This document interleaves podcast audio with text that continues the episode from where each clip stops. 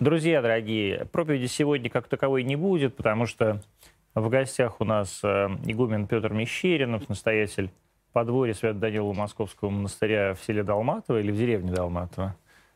В селе Долматово. А, но я скажу перед, перед этим пару слов. Вот сегодня я открываю свой Инстаграм, а я там очень редко читаю комментарии, потому что я все читал, я давно повесился, а я, как вы видите, еще с вами. И как бы вам не хотелось, чтобы я вас покинул, я еще какое-то время с вами прибуду. А, так вот, один из комментариев, который я все-таки заметил, а, гласил так. А, какого хрена ты со своими, со своими 67 тысячами подписчиков в Инстаграме вообще имеешь какое-то мнение о Дуде? Вот когда у тебя будет больше миллиона, тогда ты сможешь об этом говорить. А сообщил мне неизвестный мне пользователь с 30 подписчиками в Инстаграме. А согласно его логике, э, судить о Юрии Дуде может только Виктория Боня, Ксения Собчак и, прости господи, какая-нибудь, э, как их зовут, у Ксении Собчак вот была соведущая, Бородина. Вот. А, я недавно посмотрел и удивился, что, например, у самого известного украинского артиста и даже бывшего лидера фракции в э, Верховной Раде в Украине Святослава Вакарчука почему-то всего лишь 90 тысяч подписчиков в Инстаграме. Возможно, количество подписчиков в Инстаграме свидетельствует о некой о неком уме, э, так сказать, э, этого пользователя, а не о каких-то его других качествах. Впрочем, вряд ли это касается человека с 30 подписчиками. А, и повторяю, в гостях у нас игумен Петр Мещеринов, э, настоятель подворья Свято Данила Московского монастыря в... Сейчас я уже деревню забыл, конечно. Долматово. В Долматово. Да. Вот, Долматово. Долматово. А, и давайте отбивку.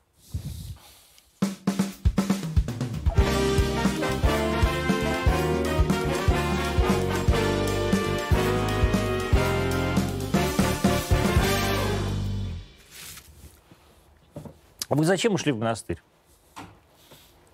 Ни зачем.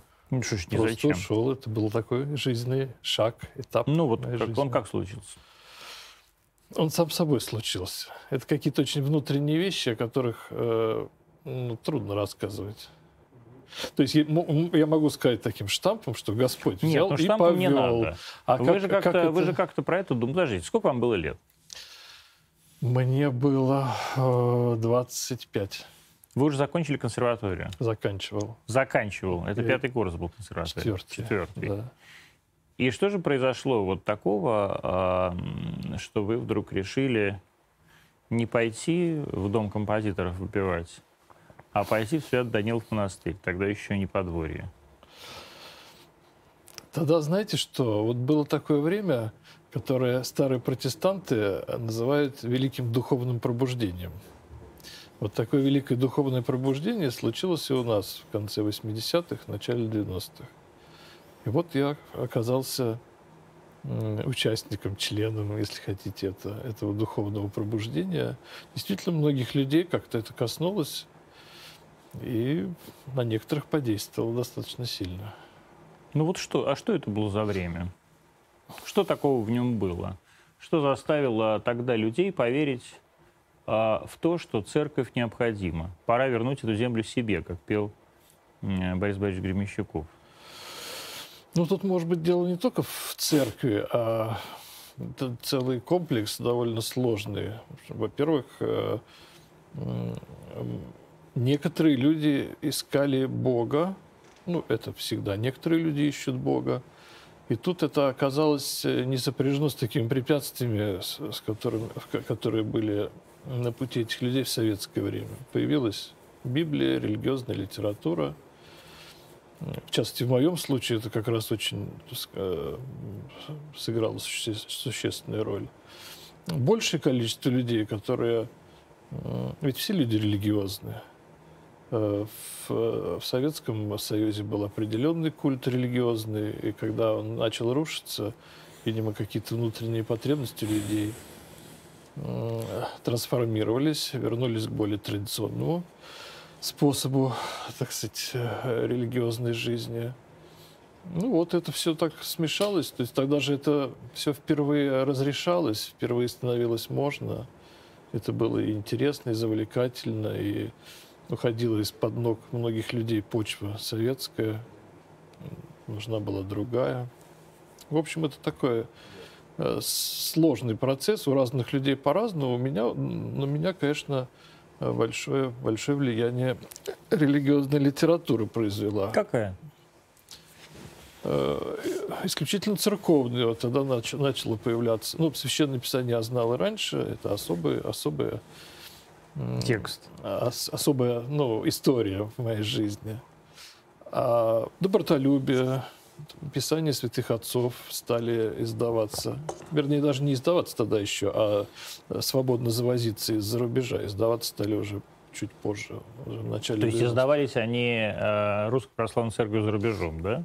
Нет, ну, основном это парижский МКПресс. Вот они мне попадали в руки таким порой удивительным образом. А потом в 90-м году мы поехали на гастроли как раз в тот самый Париж. Я вернулся с А вы в качестве кого Нет. гастролировали? Я... Вы, вы вообще кто по Я по, по специальности, специальности ударник. Вы ударник? да, играл в оркестре на Литаврах. Вот, оркестр Большого зала консерватории студенческий. Ну, тогда студенческий, а потом он стал отдельным оркестром. Ну и вот, и мы тогда в 90-м году впервые поехали на гастроли в капиталистическую страну, город Париж. Не только Париж, там был еще Брюссель, Мадрид, прочие интересные города. Ну вот, и там я тогда в, этот, в эту ИМКА-Пресс забрался, и, значит, причем там э, как раз на волне этого духовного возрождения интересующимся книги дарили. Да? Да. То есть вы приходили и говорили, я русский человек, хиппи с Гоголевского бульвара. Хочу читать книги про Бога, и вам прям ну, целую пачку, да? Ну, что-то в этом роде, да. Не так, конечно. Ну, да, где-то так. Ну, вот. А вот почему а, действительно так много людей именно из движения хиппи? А я не хиппи. А я знаю, что вы не хиппи, но тем не менее. Вот, я например... антихиппи. А вы антихиппи? Анти... Я не люблю. Не любил хиппи? А что вы любили? Я люблю классическую музыку. Нет, ну подождите, это одно другому не мешает. Все равно, это же некое понимание жизни. Вот, например, даже покойный отец Всеволод Чаплин, он же тоже был хиппи, кажется, и тоже с Гоголевского бульвара. Ну, да. И вы, собственно, у вас было одно время призыва, вот это самое призыва, как вы говорите, в протестантизме, великое, великое духовное, духовное пробуждение. Да, да. великое духовное пробуждение. А почему именно так много людей из интеллигентных именно московских семей вдруг а, этот духовный прорыв так на себя ощутили. И более того, почему многие из них ушли именно в монахи, а не просто в белое священство. Ну, многие ушли в белое священство. Ну, это как ушли? Не ушли, Не а ушли, стали. да, стали. Ну, да. Ну, я не знаю, там вот Владимир Вигелянский, например, да? Ну, да. Но повзрослее, да? Повзрослее, да. Ну, я же говорю, это э, э, одной рациональной какой-то причины не объяснишь. Это вот был именно такой дух времени, который пробуждал людей к чему-то лучшему. Я помню, даже вот в воздухе э, вот это ощущение надежды, что ли, было. Надежда на духовное чего-то? Нет, надежда на лучшую, на что-то лучшее. А почему это лучшее было связано с церковью у вас? Вы знаете, вот у меня не совсем это связано было с церковью, потому что ну, тут э, у нас один интересный диалог состоялся с э, батюшкой, которую очень люблю и ценю, который оставил свое служение, он 10 лет не служит, не ушел из церкви, а именно вот оставил служение. По возрасту? Нет, нет, по там, по своим, идеологическим мотивам. И не по идеологии, ну, в том числе, ну, вот как по своим каким-то причинам. Вот. И он до сих пор э, думает э, на эту тему о своем приходе в церковь, а не то, что уходе, а именно отстранении от церкви. Это кто? Данную, ну, не скажу. Не скажу. Ничего не, вам не скажу. Не уполномочен, так сказать, да. Ну вот. И э, там он с разной степенью эмоциональности в Фейсбуке публиковал те или иные посты, на один из которых я отреагировал и его спросил, а вот если вынести за скобки Ну вот то, что э, он с болью вспоминает церковные какие-то нестроения или там э, материальную сторону церковной жизни. Я говорю, в Господа Иисуса Христа-то вы продолжаете веровать? Потому что, сказал я, это очень разные вещи. Расцерковляться, ну, так сказать, отходить от внешней церковности или от церковной субкультуры, или разверяться, то есть терять веру во Христа. И я ему благодарен, что он правильно воспринял этот вопрос, потому что, конечно, это неприличный вопрос такой. Почему неприличный? Ну, ну, ну, знаете, так, публично спрашивать, веруешь ли ты там? Да. Ну, Верую в единого Бога Отца Вседержителя, ну, Творца неба и земли, видимым же всем и невидимым. Да это не очень Камильфона, поскольку он публично об этом рассуждал, то и я публично его спросил. Он ответил очень важную для меня вещь. Он говорит, понимаете, я вошел в, сначала в церковь и узнал уже в церкви церковного Христа. Поэтому для меня ну, затруднительно ответить на этот вопрос вот сейчас. Потому что с обрушением каких-то вот этих э, церковно-субкультурных вещей пожалуй, обрушивается и отношение к, к этому субкультурно-церковному Христу. Вот. А, а у меня было, э, был иной путь, потому что сначала я, э, сначала мне открылось от, именно Священное Писание. И я очень долго... Новый Завет? Или что? Вы знаете, как было? Вот это была интересная история. Мы, э, э, значит, посещали одно ну, мама, папа, я посещали одно знакомое дружественное семейство, э, в которых было много хороших разных книг, в том числе и Библия маленькая. А мне было, ну, может быть, лет там сколько, 13-14. И когда мы приходили к ним в гости, я, значит, они сидели за столом, я входил в другую комнату и, значит, эту Библию, она меня как магнитом притягивала. Да, в Новом Завете какие-то вещи, э, когда я просто открывал, листал. Ну и в Ветхом тоже, там, книга «Экклезиаст» мне сразу как-то очень понравилась. Понравилось, да? Очень-очень, да. Я такой довольно мрачный человек. Да, да. Понятно, нет, ваша страсть, так сказать, к, среди, к, к, к. Да, к средневековой и возрожденческой Германии известна. Ну да, ну вот. Ну и, конечно, Новый Завет. Я, вот у меня, я, помню чувство, что у меня как-то в юности всегда я искал, ну это я потом уже как-то формулировал, но мне хотелось истины. Именно вот настоящей, полной метафизической истины. И вот когда я открыл Новый Завет, я всем существом своим почувствовал, что истина здесь. Ну вот, и я, значит, листал эту книжку, а потом мама мне подарила Библию такую э, маленькую тоже, ну так, такую же, как, как была в, в, в том семействе. Она ее купила специально для меня за 30 рублей с каких-то пятых рук. А 30 рублей это было тогда немало. Это был, по-моему, 80 или 81 год. И я эту вот Библию читал, читала, у меня до сих пор хранится как прям дорогая реликвия, хотя я сейчас уже ее не могу читать, потому что там очень мелкий, мелкий шрифт. Мелкий шрифт, да. А тогда я читал, читал, и вот мне как-то евангельские слова, конечно, не все, но вот выливались прямо в сердце. Я вот помню, что одно, одно из э, мест, когда Христос говорит, что я не один, но Отец со мной. Вот это вот эти слова «я не один», они прям вот мои, что я, я с тех пор не один. Ну вот. А церковь, ну, я тогда был не крещен, церковь я, ну, мне нравились церковные здания, но мне, например, не нравились церковные служители. Я помню, я ходил в храм, э, ну, просто заходил на Ваганькова, недалеко там жили, на Беговой. И сам храм мне очень нравился. Хотя, конечно, там покойники, там... Ну, покойник, что же может быть лучше покойников? Ну, тогда это не, немножко не так воспринял. Хотя я не боялся, конечно, покойников. Ну, вот. И мне ужасно нравился этот храм, и вот внутреннее убранство, и иконы. Но когда там протодиакон грозного вида значит, уже потом, будучи в клире, я узнал, что у него было такое дружеское прозвище «боксер».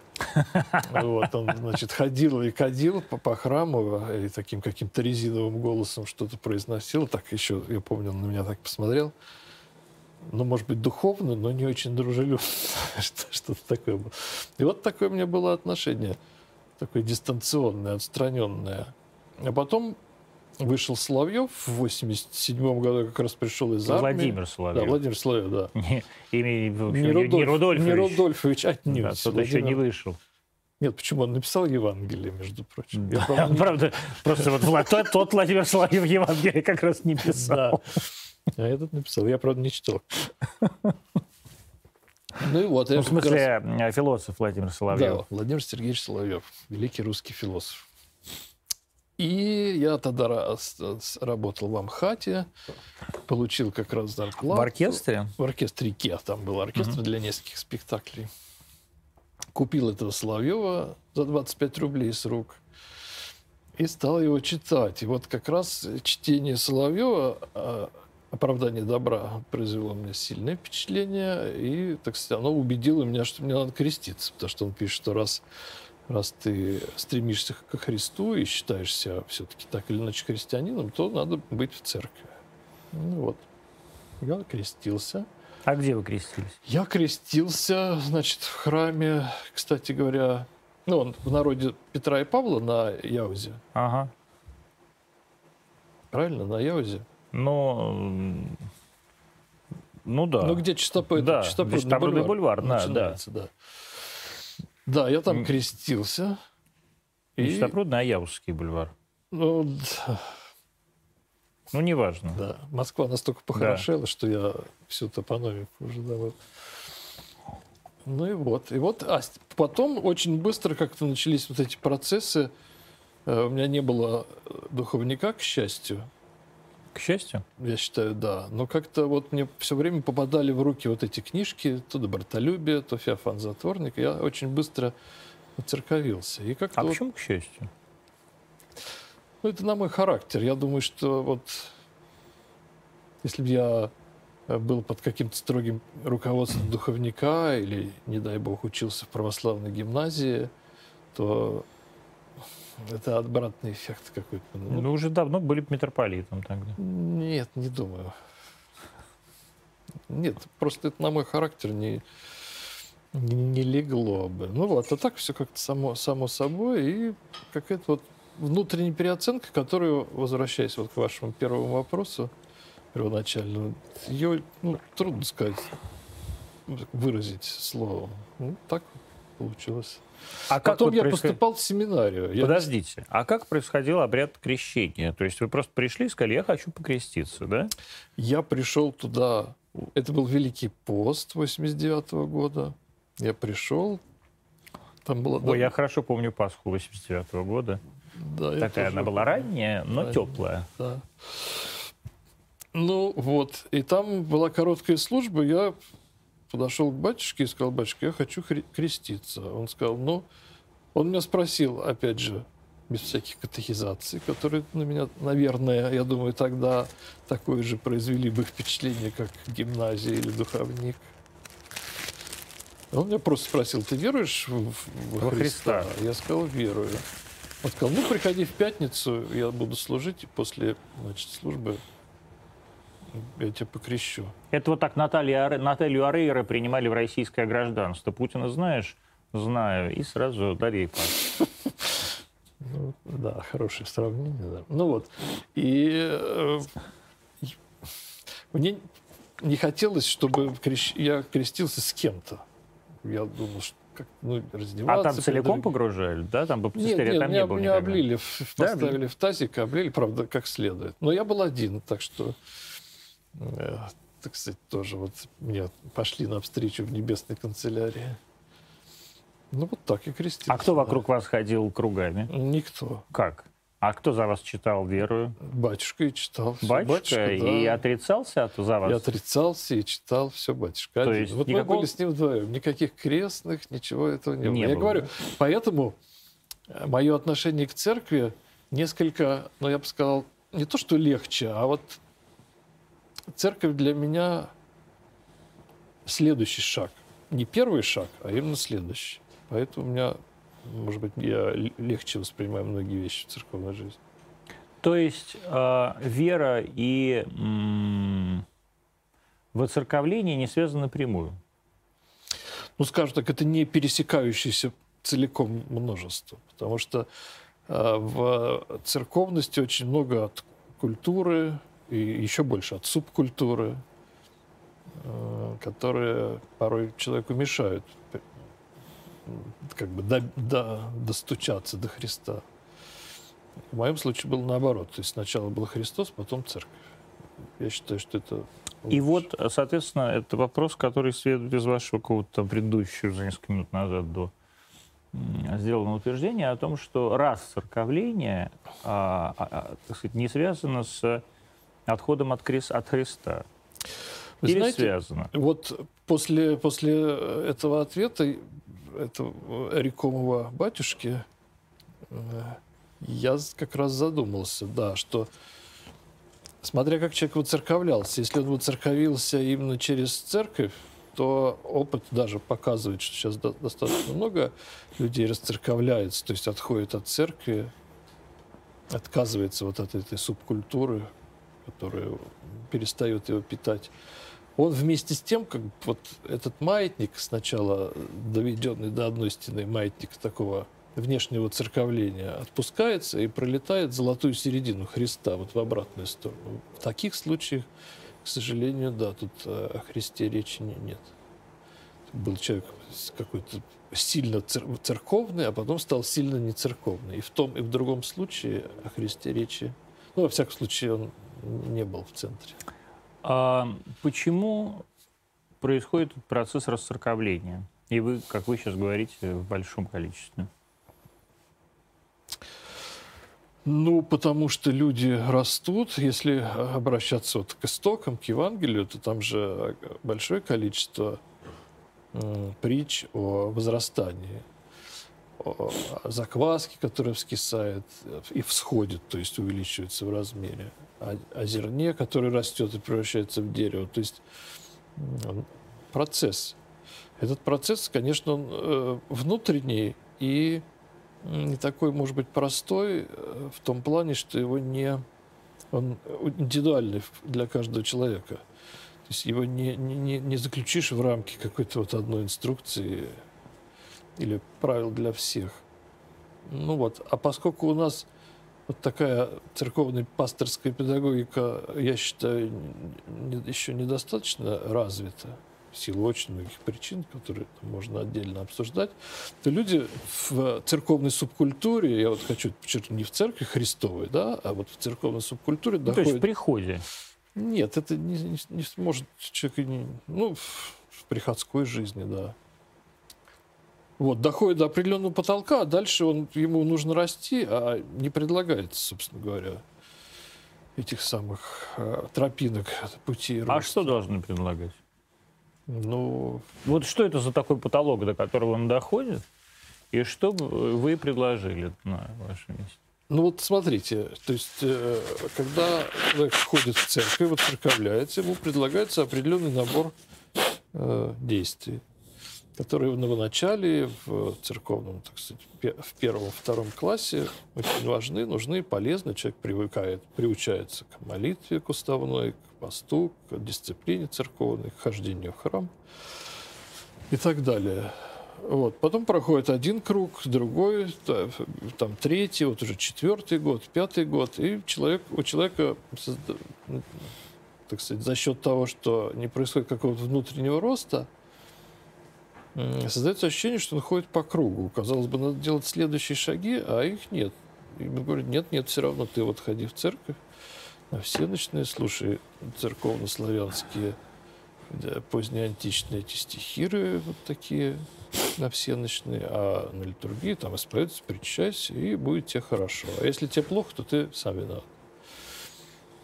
Ну вот, собственно, людей это не, не устраивает. А что должно быть? А должно быть, должно быть внутреннее возрастание, вот именно какое-то укоренение, опять же, которое достаточно, может быть, сложно выразить словами, но если Священное Писание изучать как следует Нового Завета, да, то апостол Павел говорит, что нужно все больше и больше укрепляться Духом Святым э, во внутреннем человеке, чтобы Христос верою вселился в сердца ваши. сейчас скажи, выйди, скажи это православным э, христианам. Я не, не хочу сказать, что там никто не поймет, но очень многие скажут, что это протестантщина и что вы нам рассказываете. Мне кажется, вы просто сами засели в протестантщине такой своей в переводах. В переводы я засел именно потому, Нет, что... ну просто, мне кажется, это довольно понятная фраза, которую довольно многим, ну как бы, я думаю, что ее даже часто говорят. Может, я думаю, что папы часто да. цитируют вообще апостола Павла. Вы думаете? Думаю, да, это популярно.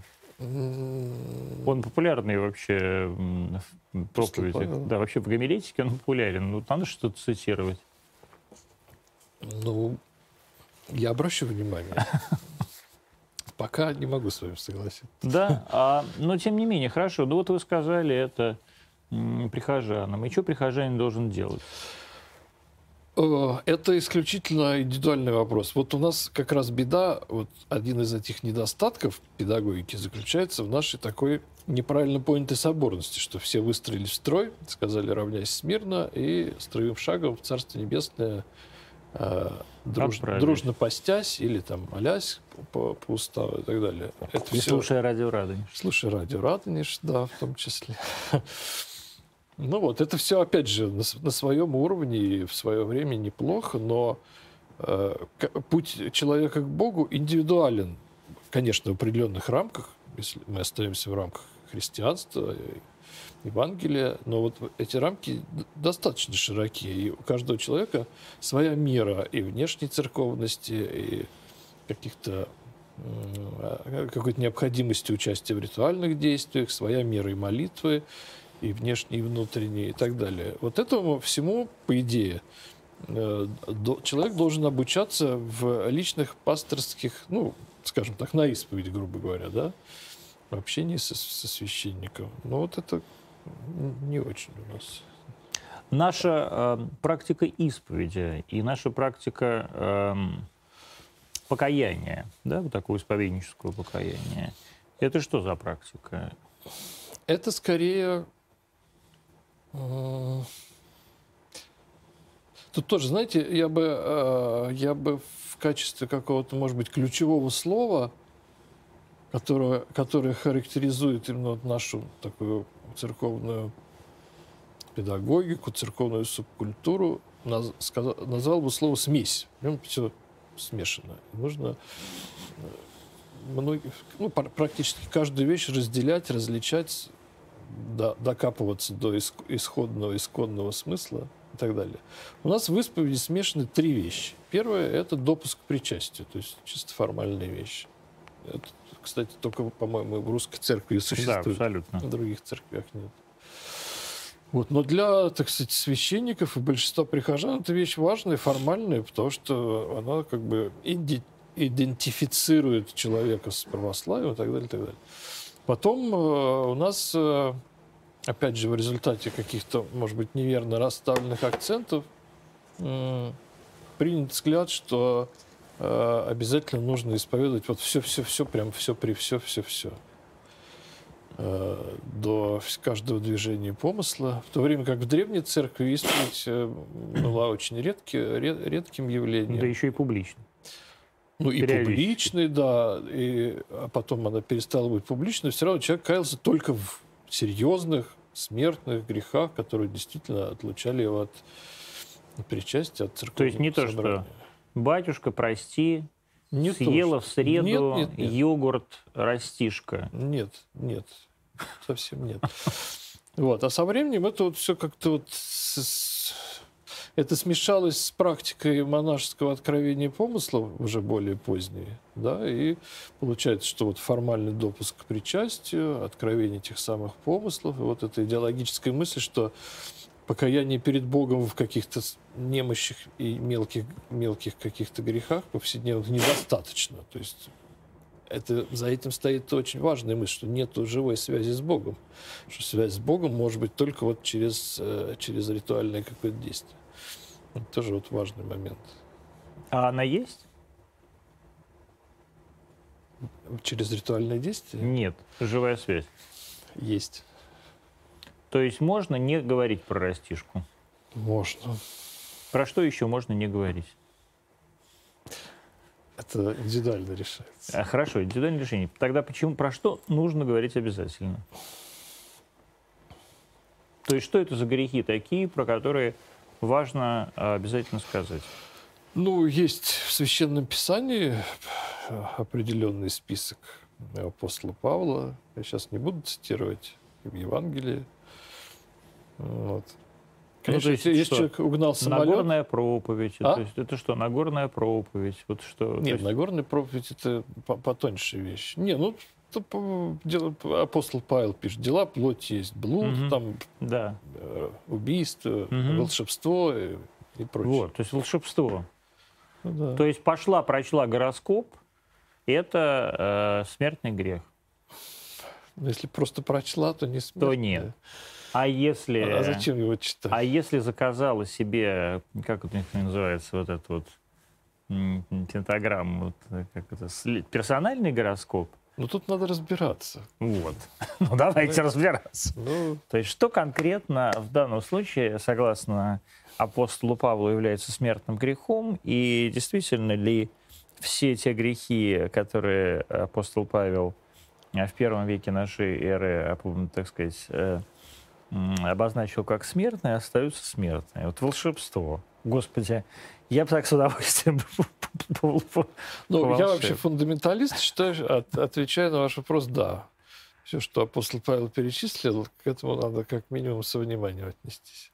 Но потом, понимаете, вот вы же Ну, что такое волшебство? Ну, волшебству не надо, не надо чародействовать и А волхвовать. что, что, о чем идет речь? А о том, что в волшебстве, в занятиях волшебством человек входит в э, контакт с некими силами. Ну, каким волшебством? Ну, что вы это самое, как, не знаю, Дамблдор. Слушайте, вы, вы, Какое вы- волшебство? Ну, возьмите, я не знаю, там, в каких газетах рекламы все эти помещают. То есть целительница, целительница Анжела, да? Это Целительница вот- Анжела, да. Не надо ходить целительница Анжеле. То есть пошел к целительнице Анжеле, это уже смертный грех. Ну, может быть, давайте не будем говорить смертный, да, но грех. Но грех. Несомненно, с точки зрения церковной и священного писания, конечно. Мгм. А можно ли обойтись без а, исповеди? В каком смысле обойтись? Ну, в прямом, если вы говорите, что есть э, прямая связь между христианином и Господом, э, и Господь взрастает в каждом из нас, то зачем нужно ходить к попу и что-то попу говорить? Вот в вашем же, вернее, не вашем, а в протестантизме не ходят же к попу и ничего Ну, почему? не Там говорят? есть Нет, есть ну хотят практики. ходят, да, но, Ну да, хотят но ходят. хотят не ходят.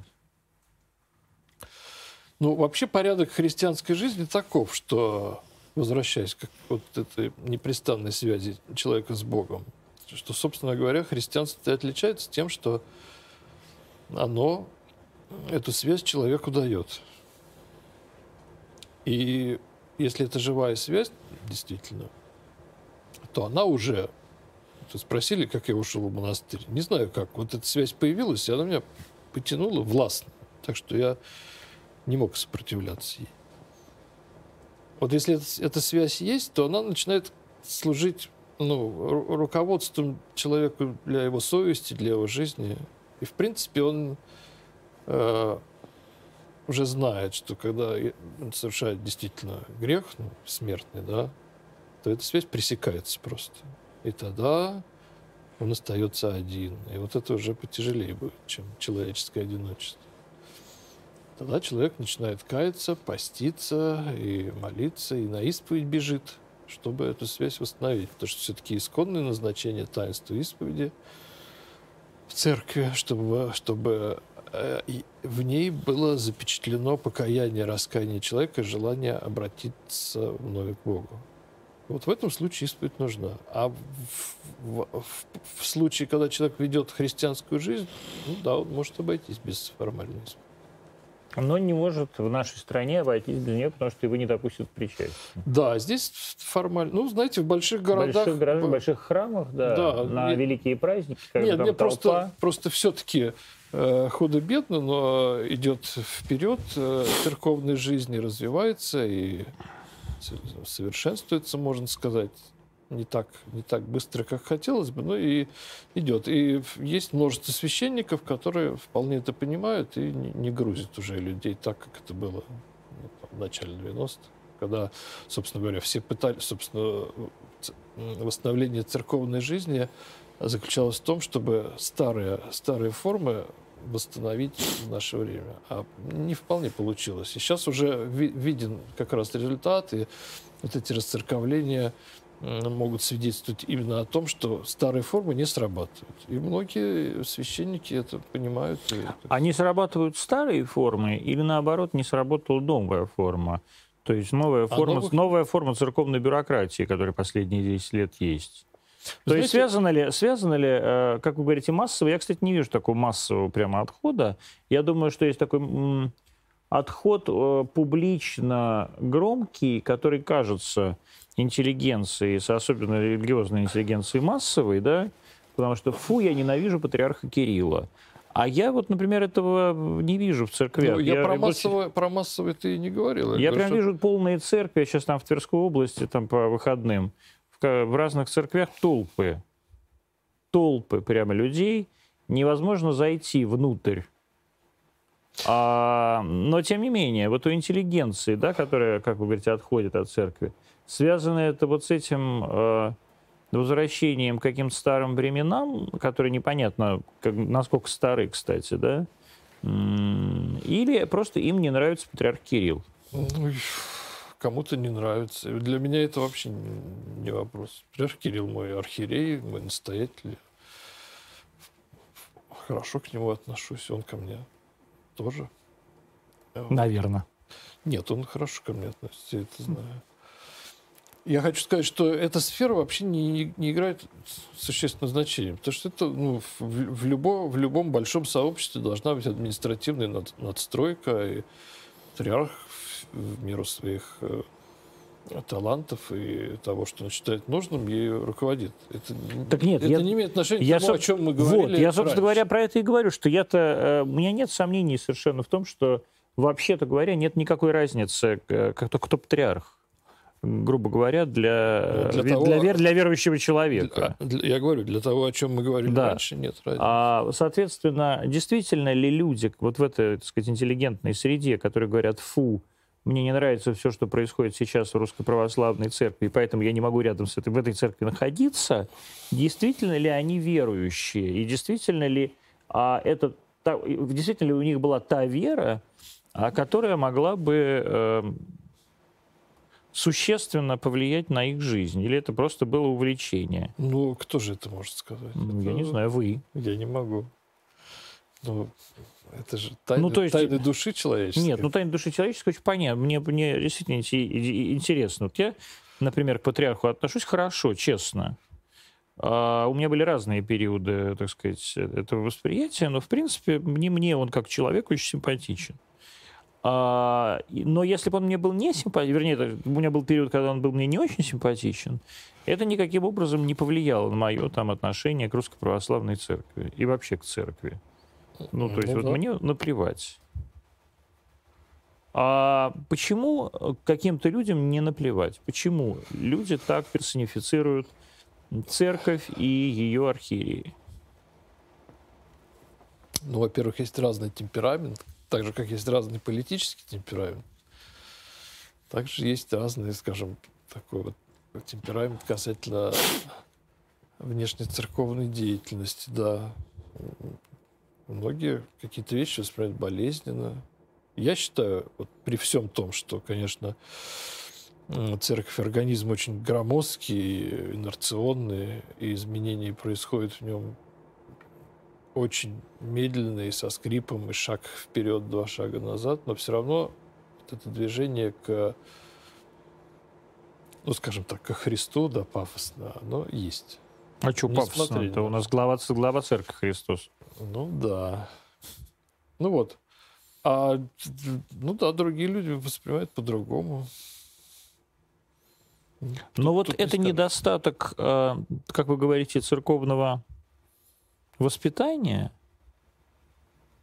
То есть просто люди, может быть, если бы людям чаще, знаете, как у японцев, вот японцы э, э, Если каждый день думать о смерти, то перестаешь по этому поводу нервничать. Вот если каждый день думать о том, что глава церкви Христос нашей, а не, не знаю, викарный архиерей или э, правящий архиерей. Ну вот неплохо бы об этом думать, конечно.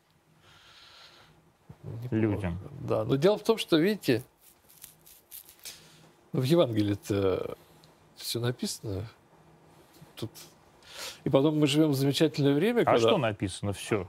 Там много чего написано. Ну, вот, в частности, это. Что?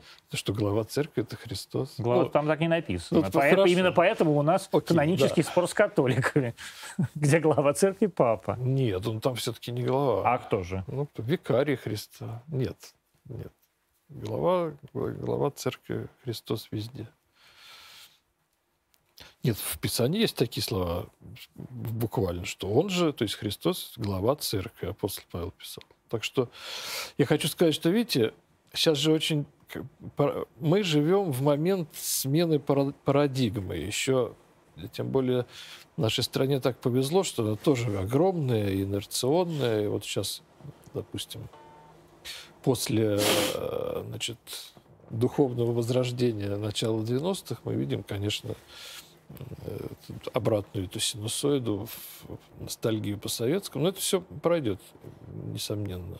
Это имеет свои причины. Но то же самое, и еще, даже, может быть, не то же самое, нет, там гораздо более э, серьезные вещи происходят с церковью, потому что она как институция всегда была связана с традиционным укладом жизни.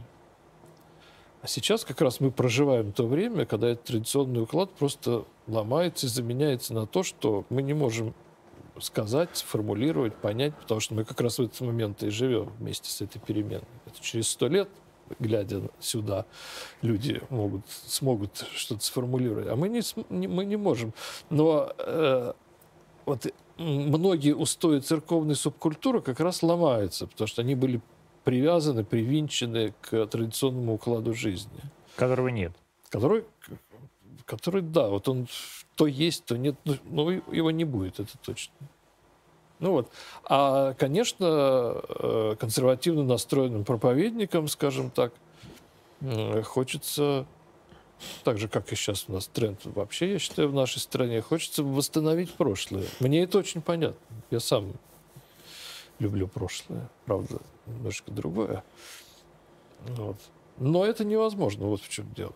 И на, вот на этой точке многие ломаются, потому что консервативные проповедники настаивают на том, что нужно вот нам обращать свой взор в прошлое и ориентироваться на подвиги великих героев прошлого, а люди не могут это слышать, потому что ну, это уже неорганично, это не, это не носит, как, как говорят. А вам кажется, это неорганично?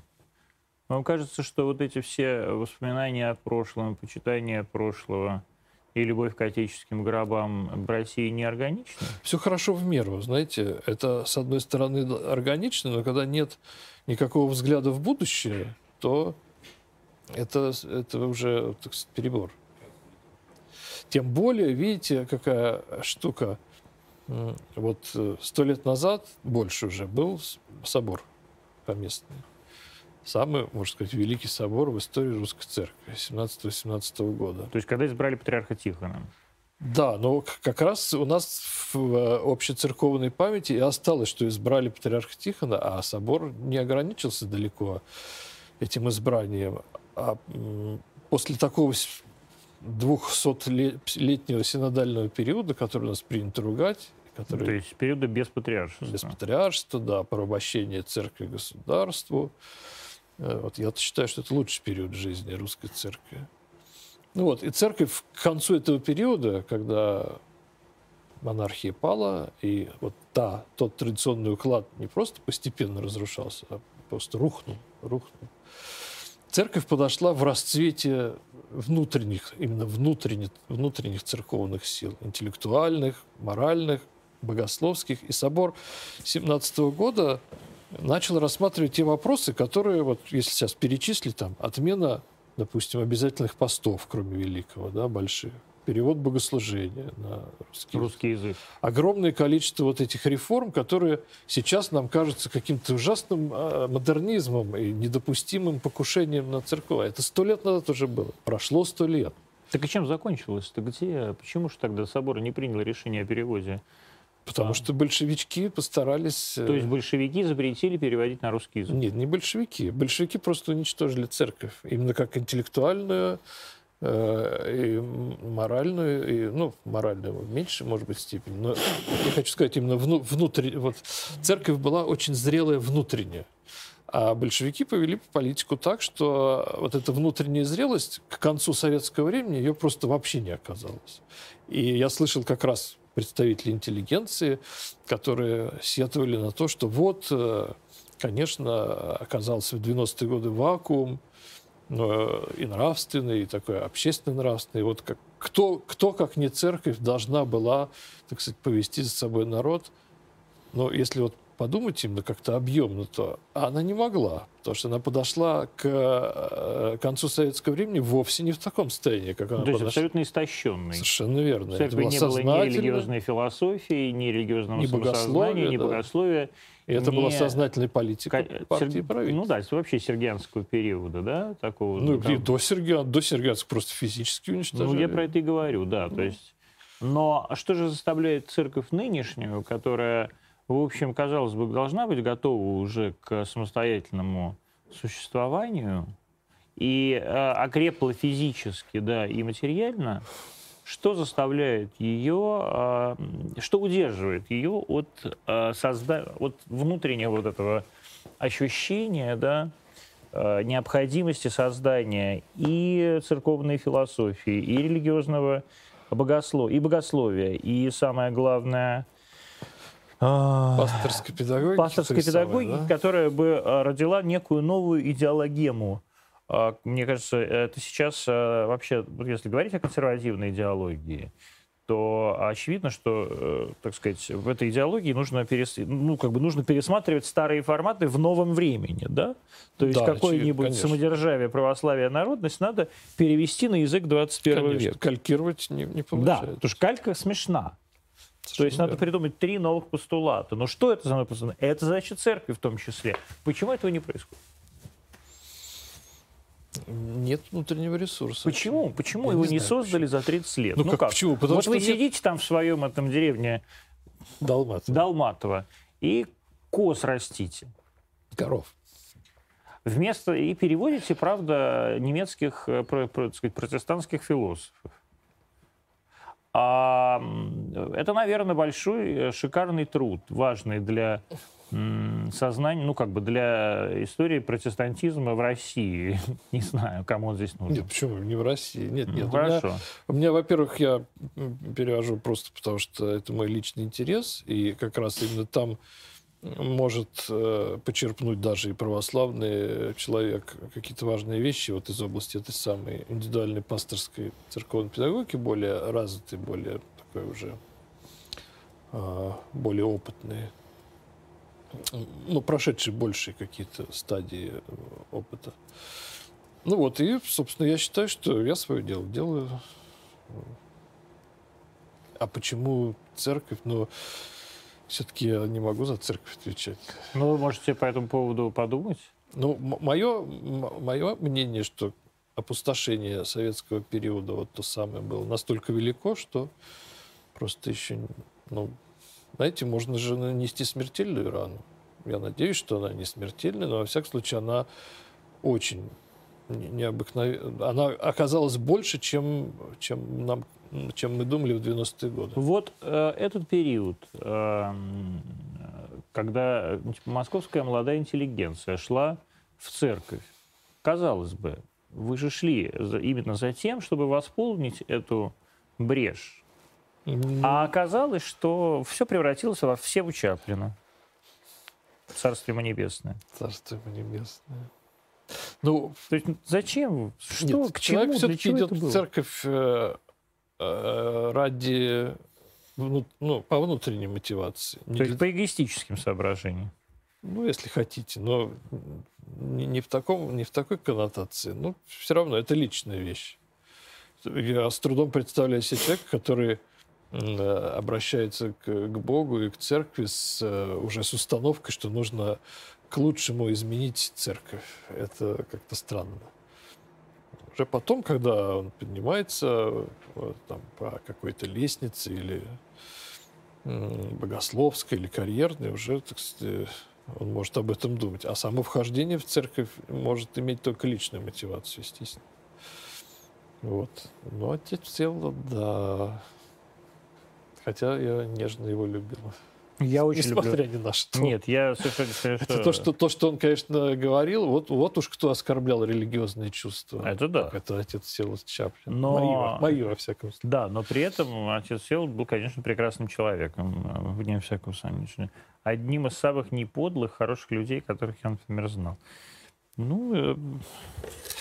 а вы ни разу не пожалели, что ушли в монастырь? Нет.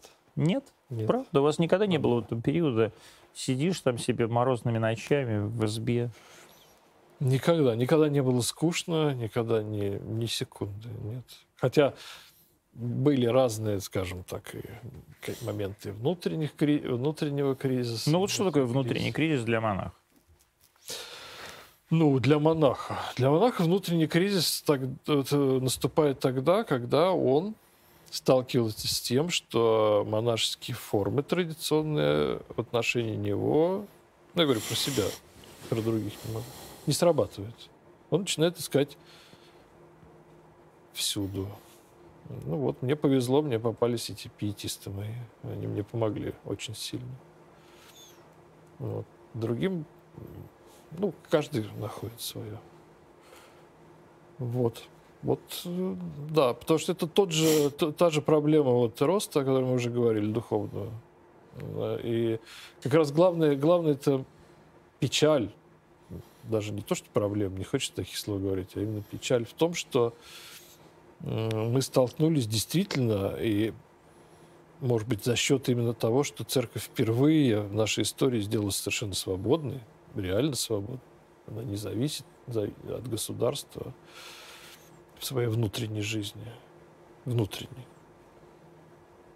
столкнулись с тем, что вот нету этой педагогики роста. Она, я уверен, что будет, потому что все-таки церковь-то организм непотопляемый, живой, и будет. Но, может быть, не так, не так быстро, как... Почему церкви с государством было лучше, чем без? С вашей точки зрения? Почему церковь без патриарха – это золотые годы? Вы имеете в виду синодальный как раз период? Ну, да? я имею в виду синодальный период. Вы только что про это сказали. Ну да. Тут опять же, а что ты скажешь? Ну так исторически сложилось. Ну в чем было, в чем э, отличие и почему именно такая модель управления с вашей точки зрения является наиболее эффективный для церкви. Это для православия все-таки. Мы говорим сейчас о православии. Мы говорим о русской православной церкви. Вообще, надо сказать о православии и отличие от католичества, ну, от Западной Церкви, да, что все-таки Западная Церковь изначально была поставлена в, исторически в такие условия, когда она должна была сама в себе. Переселение народов, не за что зацепиться, наоборот, она стала точкой концентрации западного мира. А в восточной части э, христианского мира было ровно наоборот. То есть церковь прилепилась к императору, вот эта симфония была постулирована в V веке. И вот в русле этой симфонии, собственно говоря, и существовала православная церковь.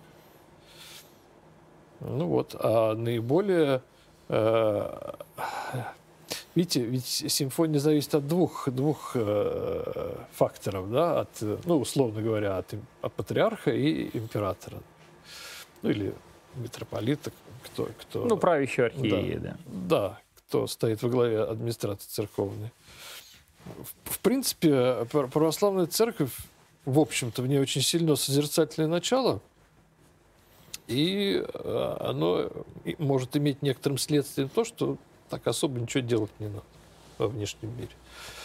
Все равно лежит возле, что сущая правда. Все равно земля и все дела на ней сгорят, что тоже сущая правда. Поэтому нужно обращать внимание на более существенные вещи. А император со своей стороны преследует свои цели. Эти цели могут быть совершенно разные. Ну вот э, в Петровское время э, Петр и, так сказать, помогающие ему архиереи, Феофан Прокопович прежде всего, завели... Хохлы. Опять хохлы. Вот хохлы пришли на русскую землю и все, и все, и все испоганили. Почему испоганили? Наоборот. Вот Киево-Могилянская академия, вот все зло от них. Ну, наоборот. Наоборот. То есть была поставлена, видите, вот государство может быть поставлена такая установка, что церковь оправдывает все, что я делаю. И церковь будет оправдывать все, что делает государство. Все-таки в синодальное время была другая установка. Образовываться, образование, значит, догонять Запад, церковное, ну, духовное образование. И она силами, так сказать, давлением государства исполнялась. То Почему есть так важно в конце синодального периода четыре духовных академии. В начале синодального да. периода ничего. То есть, э, Почему? А Славяно-Греко-Латинская академия? Ну, это маленькие, это маленькая ну, московская, московская тусовка. Ну, то есть все-таки было. Но, ну, была, да. И Киево-Могилянская академия все-таки э, центр русского мира духовного. Это Украина вами так нежно. Это Польша. Ну, тем более, тем больше. Даже тут хочется умолчать. Ну, вот. Это я говорю только о том, что Польша – это русская земля. Варшава – русский город. Это известно не, каждому русскому. Не будем дискутировать на эту тему. Вот. Я хочу сказать, что э, вот, э, когда Феофан Прокопович издавал свои эти указы о том, что детей духовенства, э, дети духовенства Дети, обязаны учиться – то это вызвало так же, как сейчас, я не знаю, антиваксерское совершенно движение. То есть эти бедные дети, вернее, их родители, а родители, извините, это священнослужители, просто да. не хотели, там, скрывали их, и детей чуть ли не насильно в эти семинарии, так сказать, как А бульдозер. как они? Они просто учились... Это да, было начало Подождите, периода. а они просто дома учились читать... Э, По вот псалтире, на... да. Псалтирь, и потом да, замещали и отцовские должности, и это было вот такое поповство вы не способны ни к проповеди, ни к какой-то педагогике, о чем вы, о чем вы говорите. Нет, требует исполнения обряда, обряда верия, то, что ритуалистика, это все. Ну и вот. А к концу синодального периода четыре духовные академии, церковная наука уже, так сказать, вставала на, на, на ноги. Если бы не большевички, то, я думаю, к, концу, э, к середине 20 века, может быть, Почему так важно было устранить э, позицию патриарха в этой ситуации? Ну, Почему это... нельзя было действительно все-таки э, сделать эту симфонию? Это а лично... надо было превратить все в э, государственное министерство? Ну, это личные, личные амбиции, точка зрения Петра Первого. При другом царе, может быть, было бы и по-другому. Но никто это не восстановил. Ну, потому что удобная система оказалась для государства. Единоначалие, самодержавие. При этом царь не являлся главой церкви. Вот как раз царь по бумагам являлся да? главой церкви. Да. То есть он был главой церкви. Он, император был главой церкви, да? Да. В, в, э, э, То есть обер-прокурор был наместником императора? Оком государевым, да, да. да. А главой церкви а, а именно... Он, именно император. А митрополит был московский там, например, был место... Не, или не московский, был любой, да. а местоблюстителем патриаршего престола, да? Не, ну это до 20, 1721 года только, а потом А потом уже... и его упразднили, Нет, да? он был именно коллегиальное синодальное управление, выборное. Вот. Но главой был император, это было в законах Российской империи. Да ладно? Да. Класс. Я вот, кстати, этого не знал. А почему так, так сильно сейчас э, такое, ну, совсем рьяно консервативная, шизофреническая часть церкви? Ну, вот какой-нибудь там посаженный уже в очередной раз этот уголовник Сергий Романов, да, и так далее. Да, вот откуда все, все это берется и почему это так популярно? Я бы не сказал, что вот во всяком случае в 90-е годы сильнее гораздо было. Да? Да. Сейчас это смягчается. Ну, как мне кажется. Может, это просто сейчас стало больше заметным именно просто ввиду огласки всего и, и вся? Ну, неважно, почему. Во-первых, а, так. Все равно, почему это так сильно? Почему, а, почему люди, а, люди, среди людей это так популярно? Почему, особенно это, это за Уралом. Да? А, вот эти все уральские приходы, сибирские приходы, где совершенно другое все. Ну, знаете, это же, опять же, исторические, исторические корни. Вот эта традиция двоеверия русского, когда, видите, э, Русь приняла крещение, э, приняла церковь, приняла христианство как, ну, такой уже, э, что ли, подарочный такой набор, упакованный, да, да, да, прекрасный. Новому году. Да, ничего делать не надо. Конечно. Совершенно верно, да. То есть это не то, что как церковь становилась на и восточной, и в западной части Римской да. империи, она именно вот росла и через богословие, через да, соборы, как, через как, споры. Как, как ножки Буша. То есть на них было уже на плохом русском написано, что это окорочка. То есть здесь ну, уже был да. специальный язык готовый. При, приняла целиком. То есть э, ну, э, нужды вот именно в какой-то каком-то совместном, соборном, массовом с точки зрения духовенства усвоении Э, церковности не было. Ее просто вот получили, она хорошая, прекрасная, да. Но при этом осталось все это крестьянское язычество. Оно прекрасно разместилось в христианстве. До сих пор Но это... оно не только в России так разместилось. Ну, мы говорим про Россию. Оно и вообще так разместилось. Ну, все-таки, если брать западную часть церкви, да, то там не, не, не переставали, не переставал вот этот нерв богословские споры и возникновение протестантизма, это все не давало так особенно-то успокоиться и погрузиться в, в Ну, у нас, знаете, и протопоп в Обкуме был, и... Так это то же самое, а... это, тот же Сергей Романов. Нет, я на, понимаю, на это тот же самый Сергей Романов, конечно, нет, но все равно. Просто, просто у наш, наш протестантизм, у нас... это протестантизм за прошлое.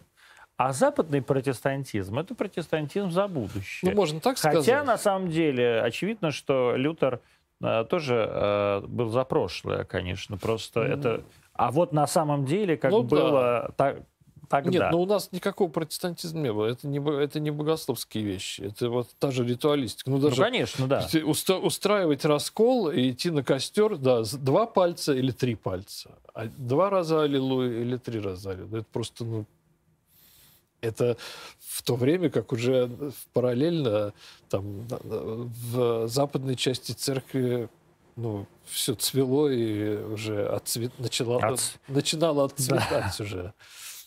А тут мы вот за единый ас, умру за единый ас. Ну, вот так и получалось. А почему? Мы чего хуже, мы глупее, мы менее образованные, мы не интересуем. Почему мы не интересуем? Почему нас не интересует мысль, а интересует ритуал. Ну, знаете, это такая уже погружаться в историософию. Ну и ничего, давайте погрузим ненадолго. Ну, правда, это же действительно очень русская такая фигня. Вот я говорю, что а, ведь даже когда я говорю про там, разницу между, скажем, московским каким-то среднестатистическим храмом, тверским и сибирским, это будет разница в том, что одни люди стоят, ну, это тоже у меня к этому вопрос.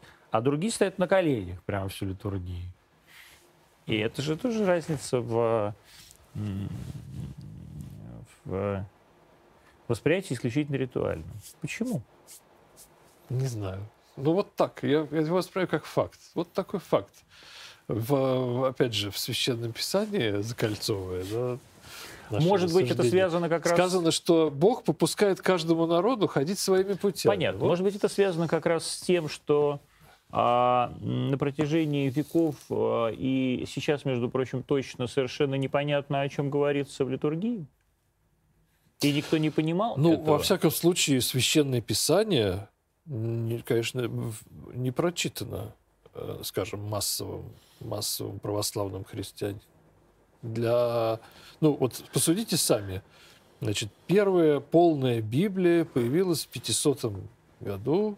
Это Геннадьевская Библия. Э, и то это возникла необходимость полной Библии перевода в связи с борьбой с ересью, ересью жидов. Да-да-да. То есть 500 лет русская церковь прекрасно существовала без полного перевода Писания. С греческой Библией замечательно. Ну, греческий язык кто знал? Только митрополит да, грек. Из, из Греции присланный. Ну, Может быть, еще...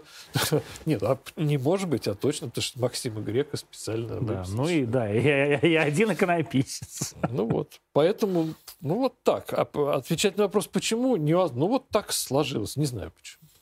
Нет, ну вот я и говорю, потому что, Ну, не потому потому, что что люди, поскольку люди не понимали ничего, что говорится, соответственно, и думать о том, что говорится, они не могли. Но зато могли думать о том, как это делается. Соответственно, все, о чем они думали и все, о чем они спорили, это делание процесса, а не смысл этого процесса. Да, соглашусь, да. Ну, тут что наслаивается то, о чем говорят историки. Иго, промежуточные положения, раздробленность. Ну, что Иго, далее. что раздробленность? Германия, вот ваша любимая, раздроблена была до 19 века. Вот так раздроблена, а России не снилось. И ничего, прекрасно все а, Лютера спасли, свои там тезисы прибили. Ну да, а И когда, когда Гутенберг объединились, напечатал когда Библию, как- объединились, да. две мировые войны затеяли. Сожгли, да. И ста- са- самая цивилизованная нация сожгла 6 миллионов человек. Просто... Вот тоже. А- Почему? А я скажу почему. Потому сожгли бы и больше. Просто кокс- коксовые печи больше, больше Ой, сжечь не могли. Да нет, почему, почему культурные нации? Это тот же вопрос. Почему наш народ так, почему немецкий А народ почему? так? Не знаю. Хорошо. Почему вы так э, увлекаетесь протестантизмом? Я же говорю, для меня это был... э, То есть что для вас это значит? Ну, э, для меня это был очень важный именно какой-то...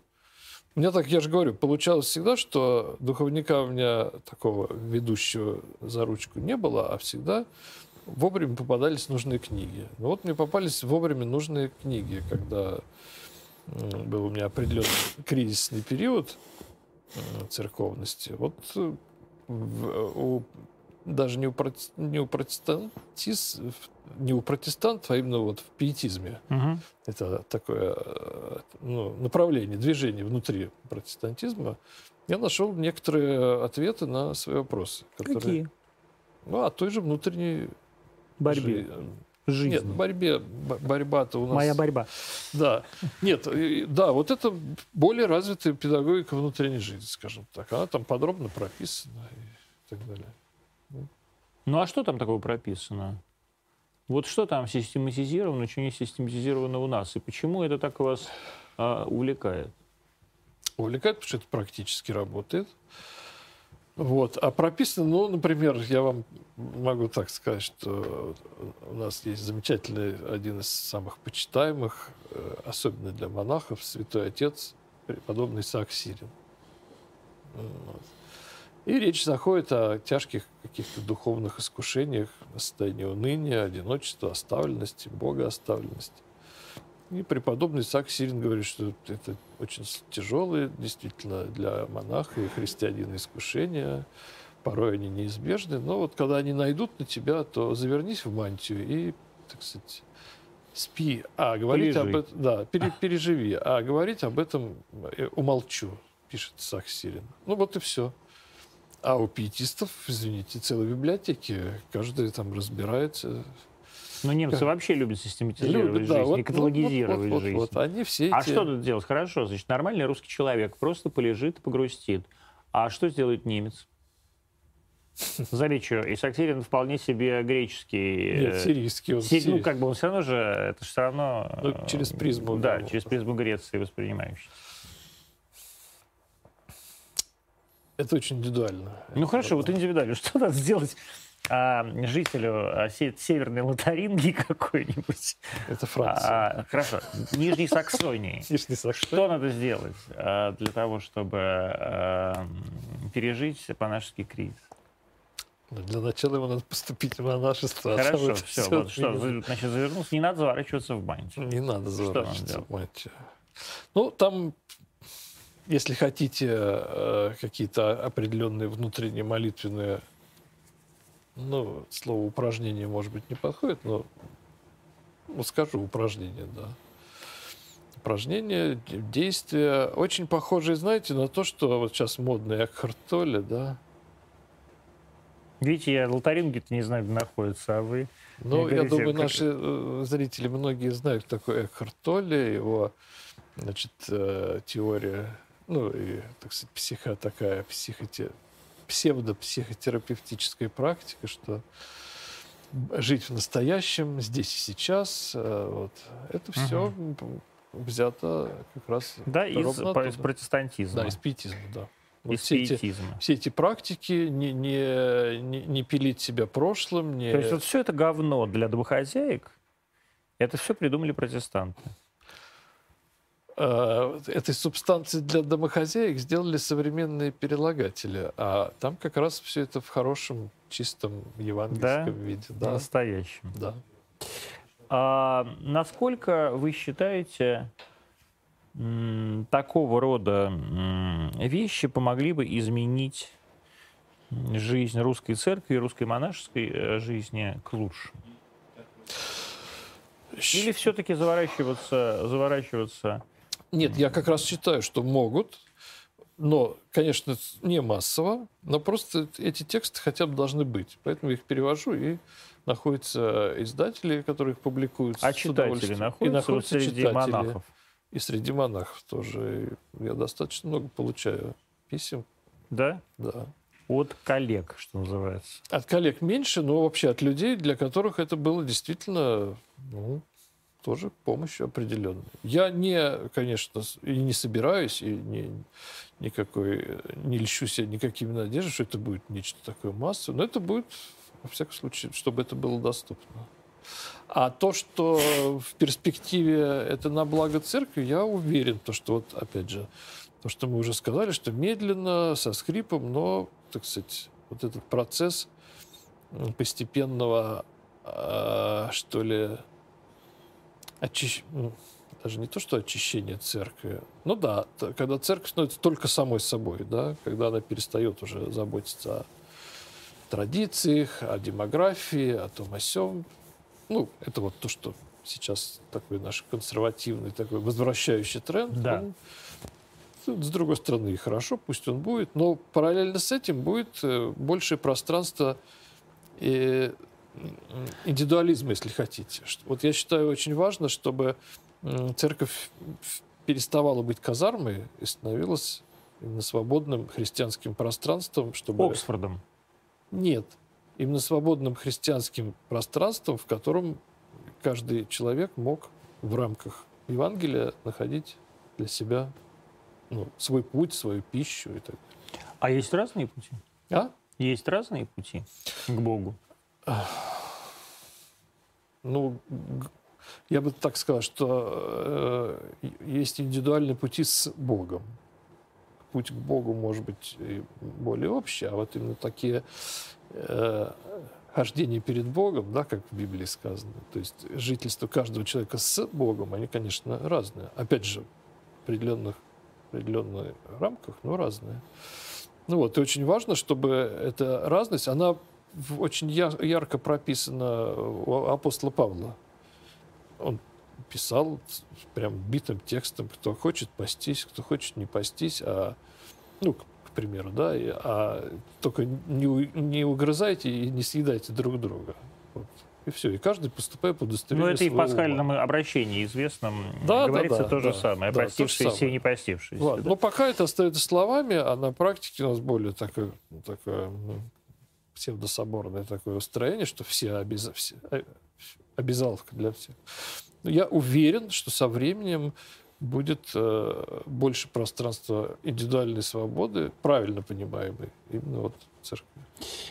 А, насколько важно перевести э, ц... Литургические тексты на русский язык? А, пони... вот так. Я слышал неоднократное мнение от священнослужителей, которые ну, как бы, не хотят этого делать, что на самом деле все понимают церковнославянский. А я с этим не согласен. Я уверен, что не все понимают церковнославянский. Но насколько важно, а, чтобы все его понимали? Ну, И насколько вот эта традиция вообще нужна?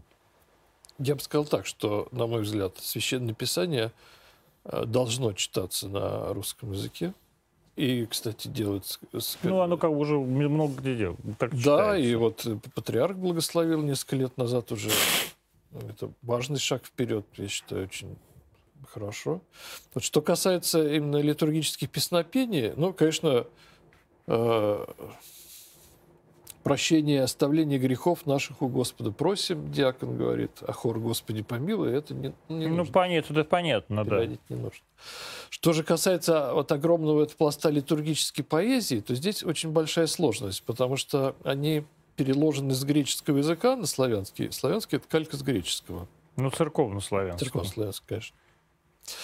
А большинство этих песнопений весьма специфические. Это позднеантичная церковная поэзия, э, которая современная... Хоровая поэзия. причем, Неважно, поэтическая, Мгм. поэтическая традиция. Очень цветистая, очень э, многим обременительная, избыточная. Потому что, вот, например, я больше люблю как- какие-то четкие, краткие вещи, а византийская, вот эта позднеантическая, позднеантичная церковная поэзия очень развернутая. И вот если ее перевести, то выяснится, что она невеликого качества. То есть, что я даже считаю, что до 80% песнопений, которые м, звучат в храме, сразу услышится, что они избыточны просто. Ну, не- Что просто это ну, это культурная традиция, поэт замечательная Сурков. поэзия. Ну, не Сурков, конечно, отнюдь. Вот. Сурков лучше. Ну, конечно, несомненно, да. Вот. Что просто всему свое время и всему свое восприятие. То есть я хочу сказать, что перевод именно литургических текстов неизбежно потянет за собой Реконструкцию. реконструкцию даже не текстов, а самого богослужения. Оно текстов. Так, может, мо- это и неплохо? может быть и неплохо, но как раз то, о чем мы говорили, полная обескровленность и отсутствие творческих сил в церкви, не позволит заменить на хотя бы равноценное. А вы считаете... Поэтому лучше... А вы считаете, это э, от обескровленности или просто от трусости? От того, что люди боятся действительно что-либо менять, потому что видят э, э, дикое отторжение широкой массы каким, от каких бы то ни было перемен. Это вот как с антиваксерами. Мы боимся ввести закон о QR-кодах и не введем сегодня теперь уже закон о QR-кодах на транспорте, хотя он был необходим. Это очевидно всем. А просто потому, что мы видим, какое чудовищное, а, так сказать, антиваксерское движение в России, анти-QR-кодное движение. Ну, здесь можно провести параллели, да, потому что церковь консервати- очень консервативный организм, и любые перемены воспринимаются, ну вот, тем более у нас в истории был Никоновский э, Период. период, да, Да. когда Никон, э, воодушевленный самыми лучшими так сказать, намерениями, взял все и, и уже с тех пор не-не, никаких изменений. То же самое было и с обновленческим движением, да, когда Ну, кому ж хочется действительно в ссылку-то? Дело не в этом, а просто м, собор многое решил то, э, вернее так, обновленцы э, воплощали в жизнь многое из того, что решил собор 17 года. Но поскольку они себя дискредитировали, обновленцы, именно своим сервилизмом, сотрудничеством явным с красными, то эта идея просто, опять же, дискредитирована. Вот два... два Они служили по-русски, кстати. Да? Я говорю, Причем в храме Христа Спасителя. да, совершенно Он верно. был их храм. Да, но я говорю, что эти вот два ярких события исторических, одно далекое, другое все-таки близкое, просто дискредитировали идею. И, конечно, я очень понимаю священноначалие, который ну, не хочет это. Типа, чур-чур. Чур-чур. Пусть все да. останется, как было. Да, тем более, что я со своей стороны могу сказать, что пусть останется, что не в этом дело. Это, А. вещи, это вещи внешние, но пусть они... Ну, будут. как внешний человек приходит, приходит вот молодой человек, ребенок в церковь, а там ему что-то говорят какие-то люди, поют, может, красиво, ничего не понятно, ни слова не понятно, о чем они поют, что они поют, что они хотят сказать, донести до ребенка. А, а потом, ну, как бы, ну, слушайте, ну, это все равно, что прийти на урок химии, а там тебе говорят на непонятном языке, а потом с тебя экзамен. На латынь. Да. Ну да. Ну, с ребенками, конечно, Ну хорошо, не с ребенками, Ну, с, а с мужчина 40 лет, руководит какими-то православными бизнесменами в Твери, приходит в эту церковь, он тоже ничего не понимает на самом деле. Ну, я говорю, вот с детьми там особо, кстати, я не очень понимаю, не, не очень чувствую детей. А что касается молодых людей, то тут надо просто с другого конца заходить. Что пусть оно там, это на потом. Церковь это на потом. А для тебя вот прочти Новый Завет. Прочти, там, что непонятно, спрашивай у батюшки, у друзей, у своего круга, у общины, которая, ну, по идее же, должна быть. Если с этого конца начать, тогда... То они ничего, вот они ведь объяснят, что надо срочно идти и всем закопаться. В, Мага... в этот самый, в монастырь Ну, Сергия? Сергия Романова. Вот Почему? это ваши батюшки, э, община, которая, по идее, должна Ну, Вот быть. я говорю, батюшки, которые по идее, община, которая по идее. Ну, я говорю, по идее. А вы говорите о реальных. Ну, это в том-то и дело. Я, Ну, я вот вот с вами реально говорю, а вы говорите по идее. Я И говорю го- по идее. И говорите все, что лучше, получше ничего не трогать. Пусть все останется как, оста- как и было. Да? Э, маленькими, тихими, ни, ни с кого не смущая, ну, ни- никого не получится, но, во всяком случае, не, не смущающими большинство церковного тела, скажем так, шажками двигаться в сторону священного писания, большего индивидуализма в хорошем смысле слова и живых, живым отношением с Богом. Это возможно. И это будет. А внешне трогать при этом не надо, потому что опять все дискредитируется, и никому это не нужно. Петр Мещеринов, игумен, настоятель подворья Свято-Данилова монастыря э, в деревне Долматово, а в Подмосковье. Был сегодня в прямом эфире Антонио. Завтра мы встретимся, как обычно, в 20.00. Здесь же, на том же месте. Всего вам хорошего, друзья. Пусть все останется, как осталось, как и было.